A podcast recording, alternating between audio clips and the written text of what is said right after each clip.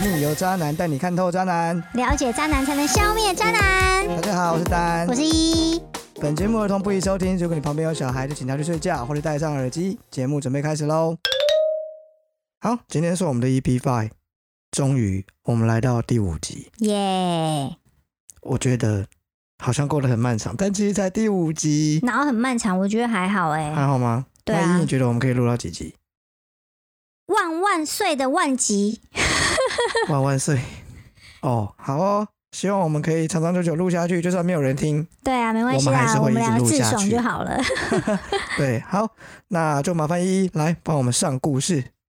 好，嗯、这个是我在 D 卡感情版上面看到的一则贴文，我就直接念贴文的内容。我二十三岁，算别人眼中的人生胜利组吧，有车有房有钱。一百七十七公分，六十五公斤，外表算中上，会打扮自己。跟女友交往两年，女友外表真的赞。一百七十三公分，高挑正妹，个性也很好，我超爱她，她也超爱我，感情很好。但有时候也想要出去采野花，就在交友软体约炮。目前约了三十几个，有些对方晕船了，想控制我，我就会马上断开，剩下继续当炮友。有时候纯粹想花钱买服务，就会叫高级茶，两万以上的那一种，这种就没有什么问题。也有一些茶妹私底下要我的赖，但我没有理他们。野花腻了还是家花好，双倍对女友更好，更爱女友。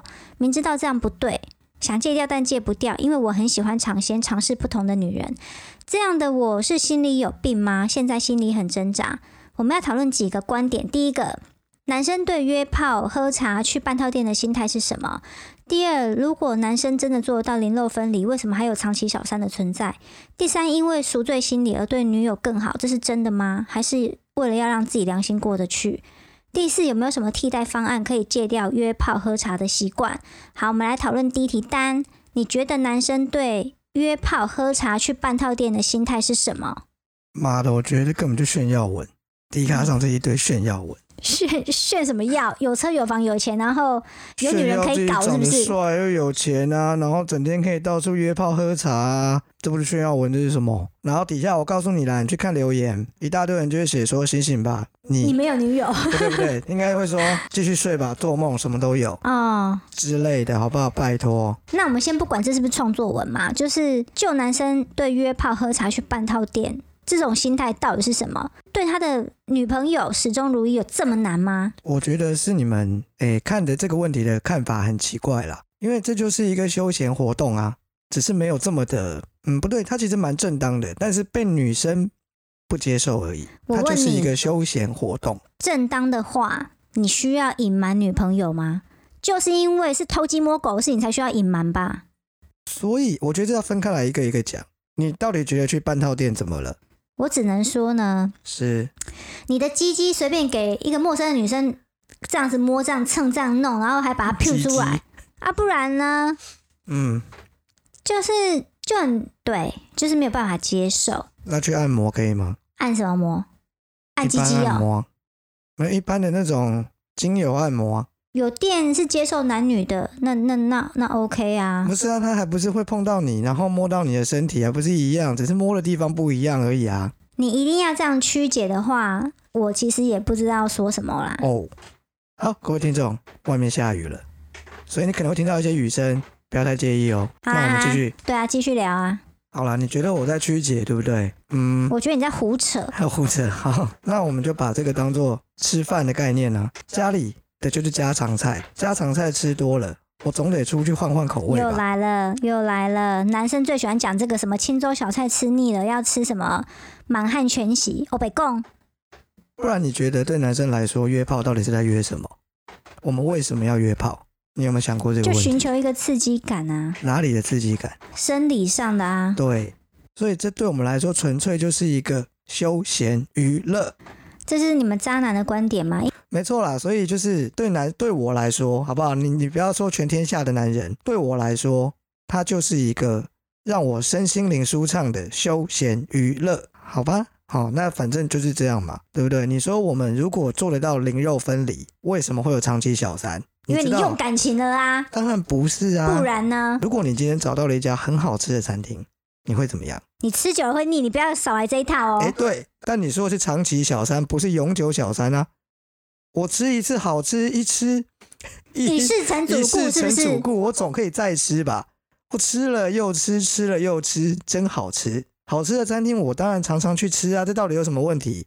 这跟这跟什么灵不灵肉分离一点关系都没有，那你跟？小三搞出了一个搞出了一条人命，这样又算什么？当然也有用感情的嘛，餐厅好吃到把店顶下来。有啊，前一阵子那你个啊、这继续胡说八道不是啊！前一阵子那个不是就这样吗？那个谁啊抗？议英雄啊，哦就是他们那个 陈时中他们那个嗯，team 我知道，里面的那个嘛，对，是吧？对不对？对啊，他不就是有小三，然后对啊，小三好像有生小孩嘛？对啊，那他为什么可以这样做？他有钱啊，所以他可以把店顶下来啊。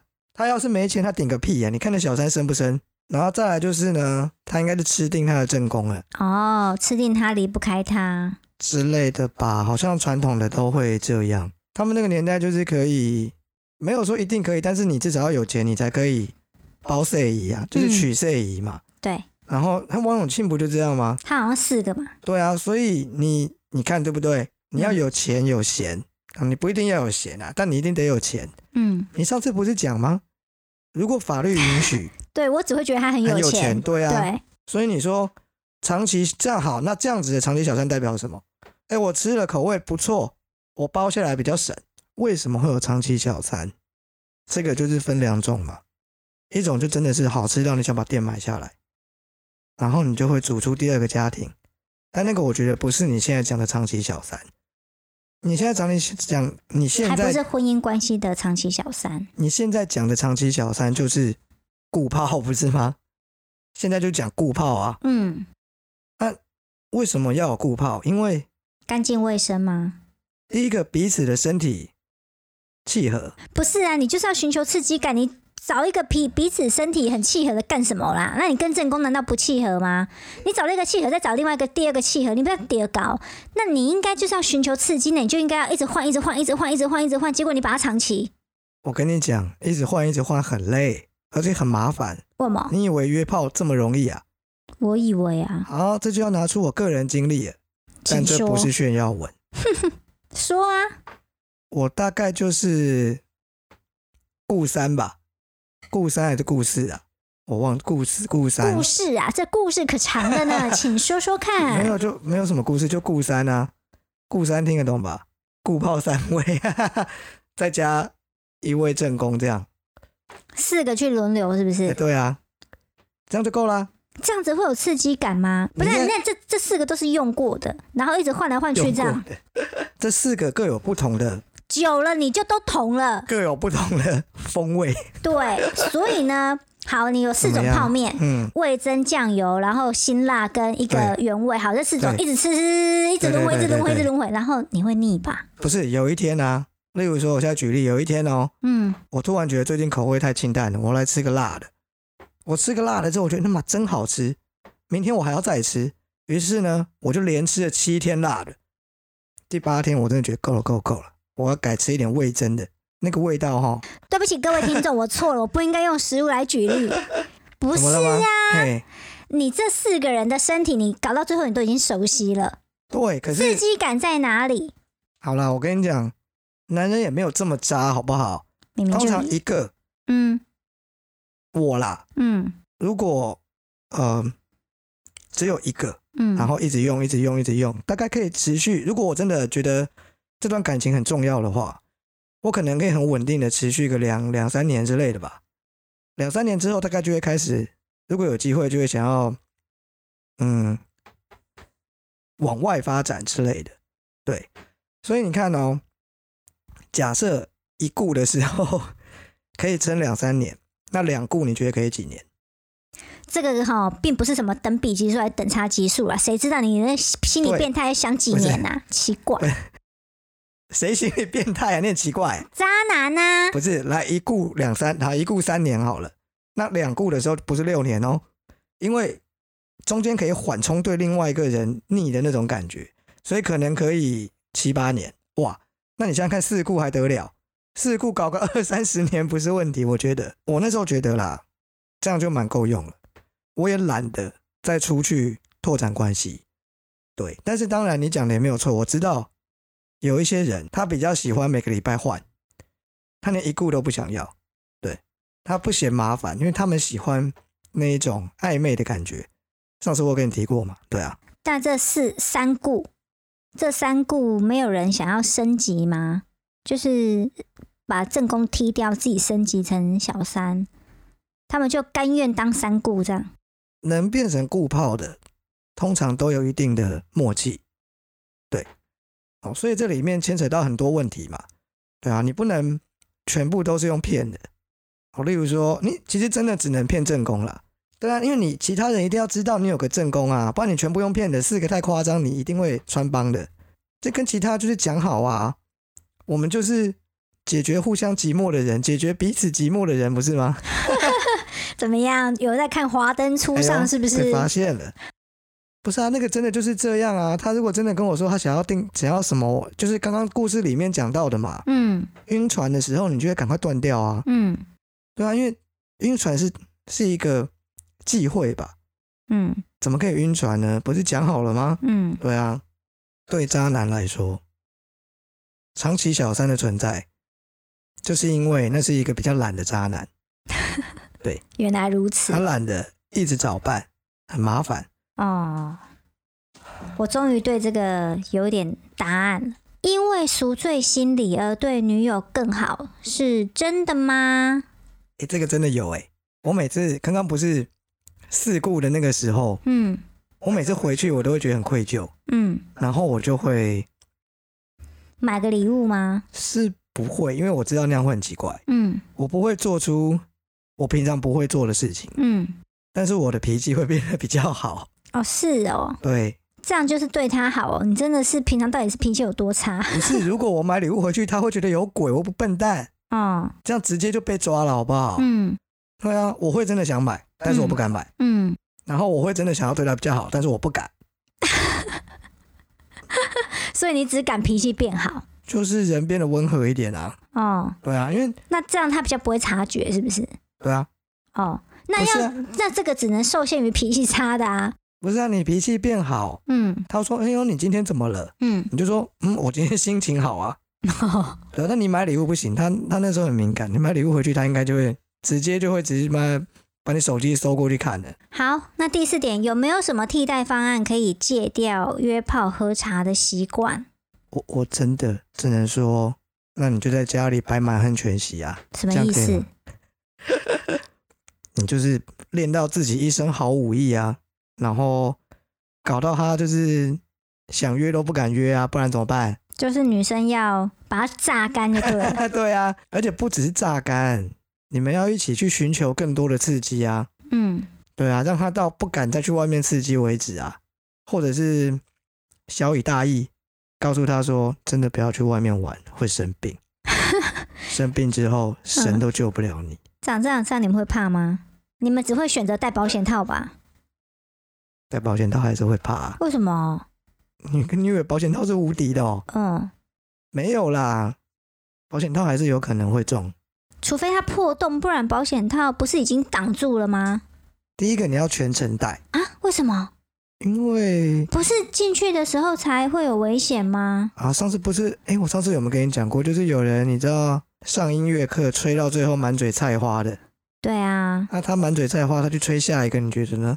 哦，可是男生不可能怕，你说不可能戴套吹吹对啊喇叭，戴套吹吧根本没感觉吧？也没办法。对啊如，果你是买嗯买的话，你可能还是要这样比较保险。当然，你可以赌赌看啦。对啊，连毛巾都会传染了，不是吗？好像之前有什么新闻去泡温泉，然后就很衰，就被感染到对不知道什么病这样。对对啊，所以得病我觉得还是会怕，对，但是他应该阻止不了我们内心的欲望。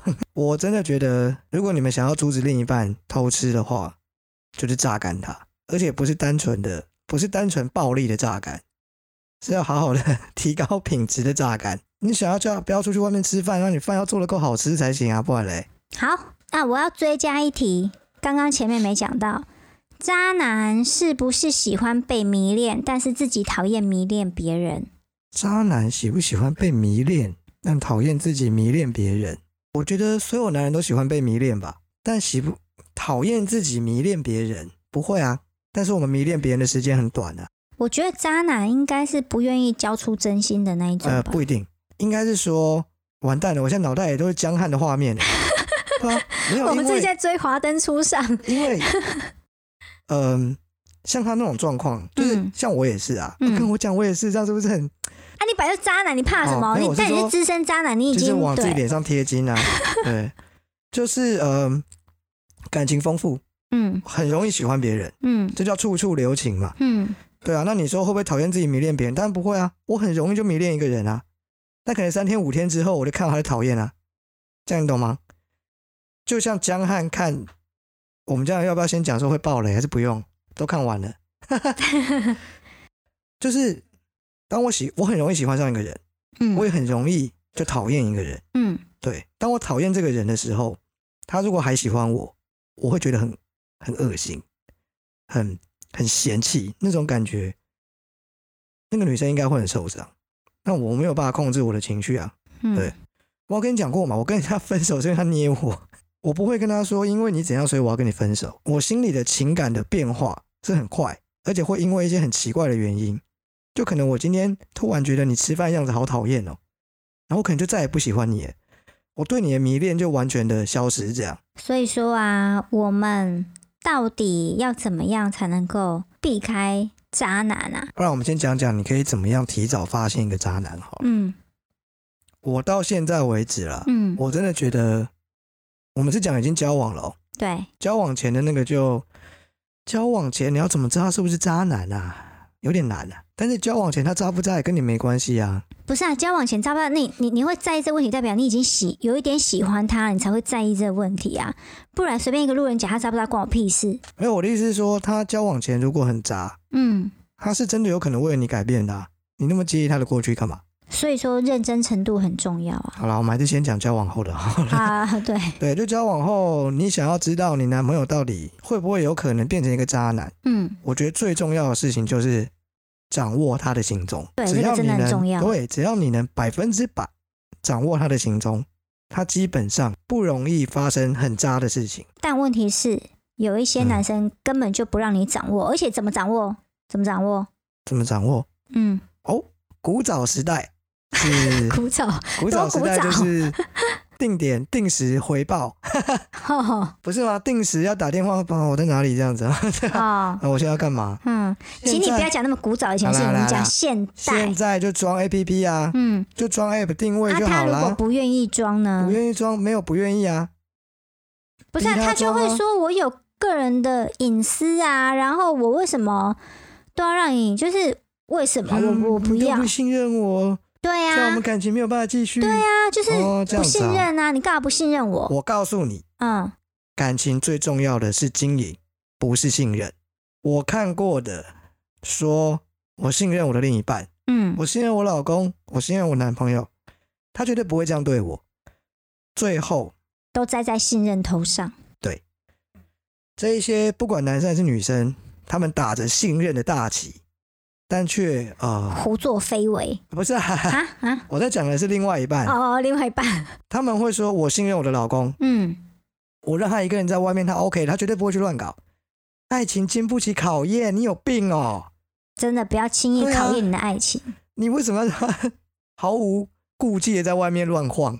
嗯，就算他不主动去找，也会有女生贴，对不对？所以呢，说我信任他，所以我很放心，什么这种都是我觉得不负责任的话啦。嗯，哦，那你的另一半你要定位他，然后呢，他不让你定，他说你要相信我啊，那就算了吧。对，我觉得你讲的很很重要，就是要经营，因为有经营的关系，有经营的关系比单纯只是盲目的选择信任另外一半来的重要，因为你信任是一种感觉，但他没有什么支持你的依据。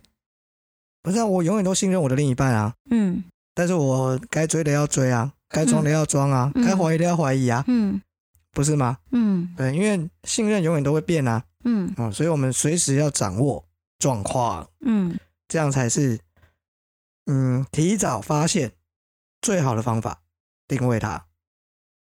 那还有除了掌握行踪，还有什么别的？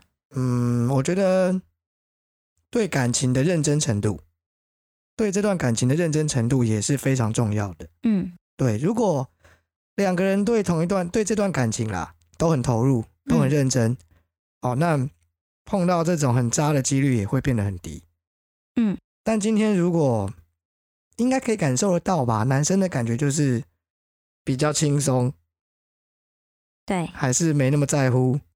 其实女生都感觉到，只是你要不要骗自己，然后帮对方找借口、嗯。找理由，觉得啊他可能在忙啊，他工作很忙，或者是他帮他找各种理由借口啊，他嗯。他的家庭怎么样，他的工作怎么样，或者他的。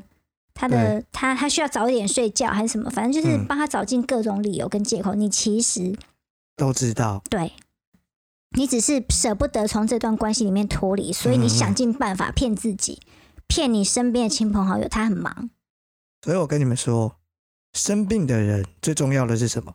病病逝感，嗯。他得先知道自己生病了，他才有办法去治疗。嗯。所以呢，碰到渣男这些人最重要的就是渣势感，他才知道自己哦碰到渣男被渣了，嗯，对吧？对，我觉得女生真的很需要有扎实感欸呢。通常啦，我看到的也都是这样啊，整天嗯自己骗自己，对不对？渣男都不需要找借口，对，这些被渣者都帮忙找好了。对，他哦，这个在完 完蛋了，我现在脑袋里都真的是华灯华灯初初上吗？对啊，你像林林心如哦，对啊，就是那个罗宇农啊，对啊，他也是会说，嗯，他忙完赶完稿就会来找我，就会出现什么的。嗯，对啊，就最后被甩了。爱情有时候会让人家盲目，你会陷在里面，那你一定要随时提醒自己扎实感，你自己都不知道自己被扎了，别人也救不了你啊。嗯，就像很多那个跑去汇钱，然后被航员阻止，还在被凶航员说：“我真的，我一定要什么凶航员，连警察都来，连警察一起凶要。”对，很多那种大婶啊什么的，连警察一起骂，然后嗯警察在那边劝到，真的是我上急着要汇钱呢，我急的上次看到。新闻，那警察说，你如果一定要寄的话，我就把你抓回去。他不是汇钱，他是要寄寄自己的证件出去，还是什么账号密码？所以警察就说你一定要寄，那我现在把你抓回去。反正你寄出去变人头变警示户啦，那还不如先把你抓走。好了，最后呢，当然我们都希望我们的听众，嗯，可以不要碰到渣男。但如果你真的碰到了，或是你还不知道你有没有碰到，然后你现在有在听，那我们就教讲讲，帮你整理一个重点，好不好？第一个，回去呢定位你的另外一半，百分之百掌握他的行踪，嗯，然后呢，对他做的一切，不要帮他找任何借口，勇敢、诚实面对这段感情。你诚实面对之后，你发现你被渣了，马上脱离他，你陷下去只会更惨。不相信的话，去看《华灯初上》嗯你看罗宇农跟那个苏妈妈两个人如何就交接接手了那个渣男之后，下场如何的凄惨。不是讲到脱离，应该很多人觉得没有这么容易啦，因为大家都会觉得在感情里面我没有他我会死。其实最好的脱离方式就是你马上去找下一个，你的感情一转移，每转移，假设你的感情有一百分，每转移一分，你就会少痛苦一分。我觉得你这个叫人家找下一个，那个那个下一个真的超衰的，他是替代品哦。诶，他可能也没有很认真啊，大家互相 cover 一下还好吧？但是我认为健康的关系应该是由自己从自己自身做起，而不是把希望寄托在别人身上。你自己醒不过来，却希望别人把你摇醒。我跟你说啊，装睡的人叫不醒啊。如果你持续要自己一直不断的装睡的话，任何人都叫不醒你。所以你真的一定要有扎实感。你要是自己不把自己敲醒，然后这边什么寄托到下一个身上，然后我赶快去找下一个，然后下一个怎样，你就会轮回在因为你们是很随便的在一起的啊，你只是为了脱离上一段啊，然后你就可能你也不会那么珍惜对方，对方也不会那么珍惜，然后一个负循环，何必？我跟你说，你不会被渣，不是你可以改扎别人啊你感觉。是从一个坑跳到另外一个坑呢、我真的不，我真的觉得不建议另外再找一个替代品跳过去。我觉得你应该找替代品，我说下一段感情会更好。对，但是反正不要找另外一个人来疗伤嘛，你就自己好好冷静一下，是会死哦。女人没有男人会死吗？拜托，嗯，那要看他的生活圈啦，他得有一些朋友支撑他，对不对？我有碰过很重的情伤啊，我有很难过的时候啊，但因为会有朋友陪在我旁边啊，大家一起喝酒啊，然后去把妹啊，所以很快就过了。所以姐妹们去交朋友，拜托。姐妹们，对啊，你们姐妹真的很可怕。怎么样姐妹真的很可怕。你是说罗宇农跟 不要再罗宇龙了啦，不是啊，每我每个每个礼拜都有那个闺蜜互尬的新闻，你们到底怎样啊？我觉得朋友真的很重要好啦，要啊。交朋友啦，但有男朋友的时候就不要介绍给闺蜜认识了。对啦，黑娜，这 什么结论啊？好啦好啦，我们就准备进入下一段扎新闻。呃，我看到的一则新闻是这样：如果妈妈跟另外一半同时都有煮饭，你要吃谁煮的饭呢？真的，真的，这个真的是婆媳过招千百回，真的很考验男生的求生欲。诶，这家人是同栋不同楼，妈妈住楼下，老公和老婆住楼上。某一天，老婆特地跟老公说：“哦，我今天会煮饭哦，要他回回家吃晚餐。”先生答应以后，却在晚上先回妈妈家吃饭。老公想说啊，吃完妈妈的饭之后再回家吃老婆煮的。就在跟老婆传讯息的时候，老婆知道老公已经在婆婆家吃过饭了。老婆心灰意冷，意冷的跟老公说想要离婚，先分居吧。嗯、这一题是不是跟妈妈和我掉水里，你要先救谁是一样的问题呢？丹，你有什么看法？我觉得这问题真的蛮蠢的，然后这个男的处理的也很奇怪。今天如果是我的话啦，我一定先回去吃老婆的。我只能说这一家人根本冰冻三尺非一日之寒吧。不是，你就早一点点回去先吃老婆了，然后再回去吃一点你老妈做的不就好了？问题是这先生就就做了这个这么蠢的决定啊、他就妈宝啊，对妈宝。对啊，你也不想想以后谁陪你啊？你妈 能陪你到什么时候啊？对不对？那但是我告诉你，孝顺是比较重要的。如果这两个人连先吃谁的饭都要争，嗯，连妈妈都要争，那就代表这是有问题的吧？他妈妈是不是儿子被抢走啦。放不下？是不是？那可能要开导他一下。我觉得这样子的话，妈妈的问题比较严重，这跟孝不孝顺无关啊。我觉得妈妈的问题才不严重，儿子的问题才严重。我跟你说啦，夹在中间的那个人呐、他怎么做调解跟选择是很重要的。啊，当然，但他如果做不到去调解跟选择，他就不要进入婚姻啊，不要进入婚姻，然后永远当个妈他就摆不。平两个女人呢。那他他好干嘛自己？哦，他干嘛自己又不是早睡早早又不是罪受？又不是摆不平正宫跟小三，自己的妈妈到底是怎样啊？他可能就是不想得罪妈妈，然后就委屈老婆，然后老婆委屈太久了，也终于不爽背开挑。嗯，那妈妈已经被就是被儿子纵容很久，他就理所当然认为你就应该先听我的啊，你长久以来都这么做，嗯为什么突然之间要改变？我为什么要配合你们？都一直以来都是你配合我、欸，我我觉得，如果你的男朋友是这样子，嗯，就是我觉得就是从在一起就要开始观察。嗯，如果他真的就是会比较不会护着你的话，那你就不要跟他结婚啊！啊，如不是吗果如果眼瞎了，不小心已经结，看你眼瞎，你怪谁啊？孩子也生了，眼瞎到这种程度哦，我觉得这种婆媳的问题或家庭的问题是没有办法容忍的啦。你要忍一辈子吗？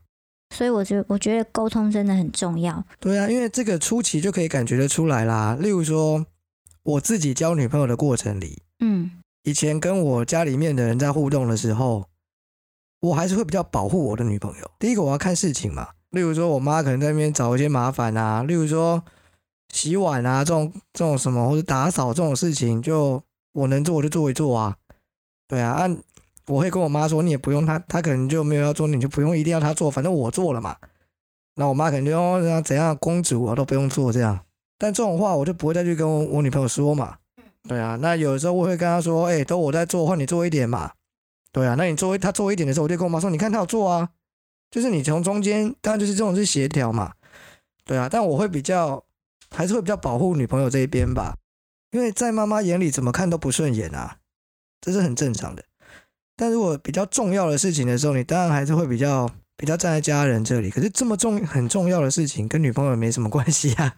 女生要会找，至少不能是妈宝，妈妈说什么就什么，然后妈妈生气就叫老婆忍一忍，这样这种我觉得真的不行啦。不是，所以我真的觉得婚前同居很重要。你又不赞成，婚前同居，你又不是跟他们一家子人住，你怎么知道他婚前同居的时候，他对妈妈是怎样啊？你会比较参与到他的家庭生活啊。你跟他住在一起，他妈说不定三不五时就拿东拿西来。不是啊，假设是两个外地人一起到台北工作，然后他们两个这边同居，然后根本感受不到另外那个家到底是怎样啊？啊，好啦，自己看着办吧。如果你嫁给妈宝，嗯，那你就认命啊，认一辈子，你就慢慢忍啊。所以离婚率很高，不是吗？现在没有这个，我觉得哈，就跟你刚刚前面讲的那个偷吃啊、外遇的事情是一样的啊。嗯，难不成我要一辈子都吃同一桌菜吗？我忍得很辛苦哎、对不对？那如果你嫁给一个妈宝，你要一辈子受这种气吗？所以如果能调教，当然就是努力的调教啊。很难哦。那可能要讲句不好听的，你可能得熬到你的婆婆挂了。升天，对啊，才可能会有转机吧。对，反正啊，碰到这种事啦，一律劝你分手啊，能分就分啊。快逃！生小孩前真的要那好，不要同居，可以先不生小孩吧，可以，这个非常鼓励。先结婚了嘛，对啊，你好好观察，嗯真的没问题再生，不要迫于那种家庭的压力啦，或者是奇怪的的一些怂恿，你就莫名其妙哦，那不然先生这样，没生小孩要离婚要干嘛都好讲，生了小孩哦，小孩很衰啊。好了，那我们今天故事到这边，希望你喜欢。你有任何渣男故事，记得来留言给我们，我们会很想听。好，今天就到这边，拜拜。